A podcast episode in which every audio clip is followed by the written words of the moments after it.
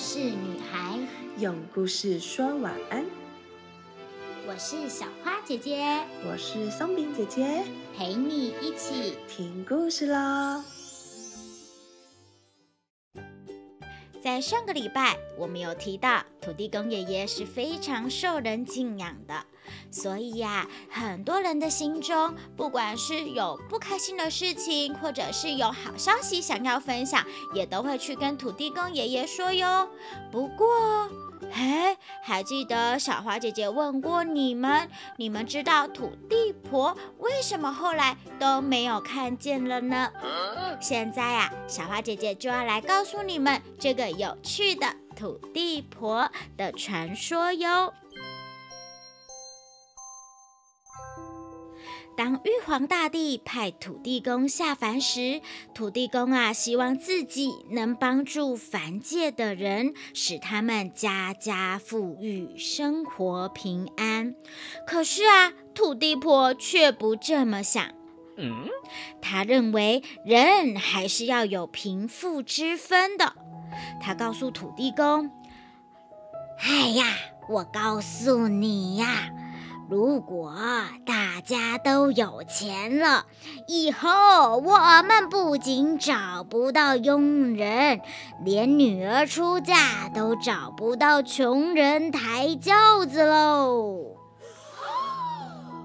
因此，土地公庙里的土地公都是笑嘻嘻的，而土地婆啊，则是每天板着脸孔。非常非常的不高兴。有一天，一个衣衫褴褛、神色憔悴的人来到土地公面前，他跪下来哭诉：“哎呀，土地公啊，为什么我辛苦工作还是这么的穷？”吃不饱又穿不暖，求求您赐给我财富吧！心软的土地公很同情他，正想给他一些银子，在一旁冷眼旁观的土地婆却插嘴说。哎呀，不可以给他钱！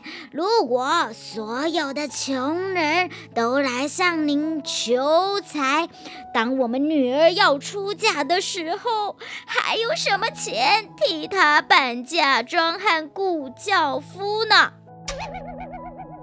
由于土地婆很凶，土地公啊只好把钱收起来，并且对跪在下面的那个人说。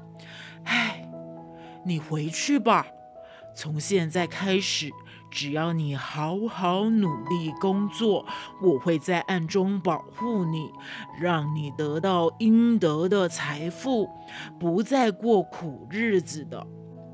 那人向土地公再三道谢后，才离去。又有一天，一对中年夫妇带来了祭品来土地公庙拜拜。哎呀，土地公、土地婆，请赐福给我和我的家人吧！土地公都还没开口呢，在一旁的土地婆就已经嚷嚷了起来：“不行，不行，你绝对不能答应！”哎呀！他们又不要求财富，赐福给他们有什么关系呢？不行不行，哼！如果大家都来求福于你，全都答应，岂不是把我们的福气全都分光了？不可以答应！土地婆气呼呼地说道：“哎呀，我们是神，还要有什么福气啊？”这些凡人比我们更需要他们呢。土地公辩解道。但是土地婆始终不肯答应。土地公没有办法，只好对那对夫妇说：“唉，你们回去吧。只要多做善事，我会在暗中保佑你们，让你们得到应得的福分。”谢谢土地公，谢谢土地公啊！这对夫妇再三称谢后才离开。唉，你们瞧，土地婆，这么的自私，整天板着面孔，而且啊，不让土地公做好心的事情，所以从此以后，大家都知道土地婆的小气和自私，再也没有人愿意祭拜她了。甚至等到土地婆生日，农历三月十八的时候，也鲜少有人注意到了。反观土地公，由于他的仁慈和有求必应，逐渐成为人民生活的重心呢。虽然缺少土地婆，不过百姓对土地公的供奉之心并没有稍减，反而使土地公更能尽心尽力为百姓做事。小花饼，下次到土地公庙注意看，台湾的土地公神像大都是头戴员外巾，身穿员外衣，长着长长的胡须，圆圆红润的脸，右手拿着金元宝。左手拿着内眼，坐在椅上，露出慈祥的微笑，看起来呀非常和蔼可亲哦。也有右手拿玉如意，左手拿金元宝的。而在电视剧里，我们看到的土地公神像手上拿的东西却不一样，右手拿的是拐杖。左手拿的是金元宝，据说啊，拐杖是土地公的法器，利用它，土地公啊可以随时变成各种各样的人下凡来帮助大家呢。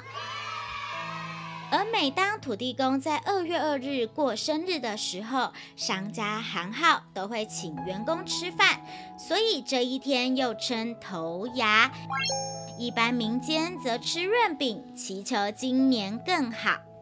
或者是呢，到十二月十六日是一年中最后一次做牙，称作尾牙。在这一天，也会慰劳员工的辛劳，请他们吃饭，祈勉他们要继续努力工作哦。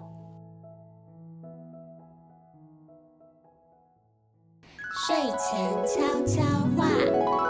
土地公庙是无所不在的。有的时候，小花饼如果有看到田野中看到小小的土地公庙，也千万别小看它，它代表的可是生生不息的希望呢。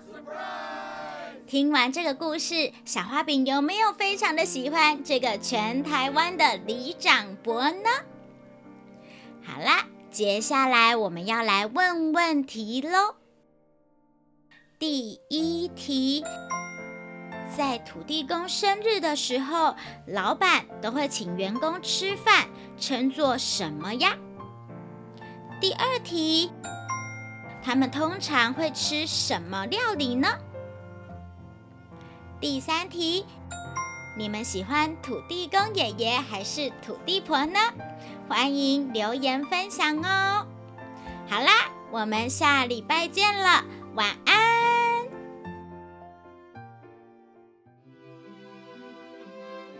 故事就说到这里，小花饼晚安。我们一起亲一亲妈妈，抱一抱爸爸，小眼睛说晚安，被子被子。盖起来，Good night。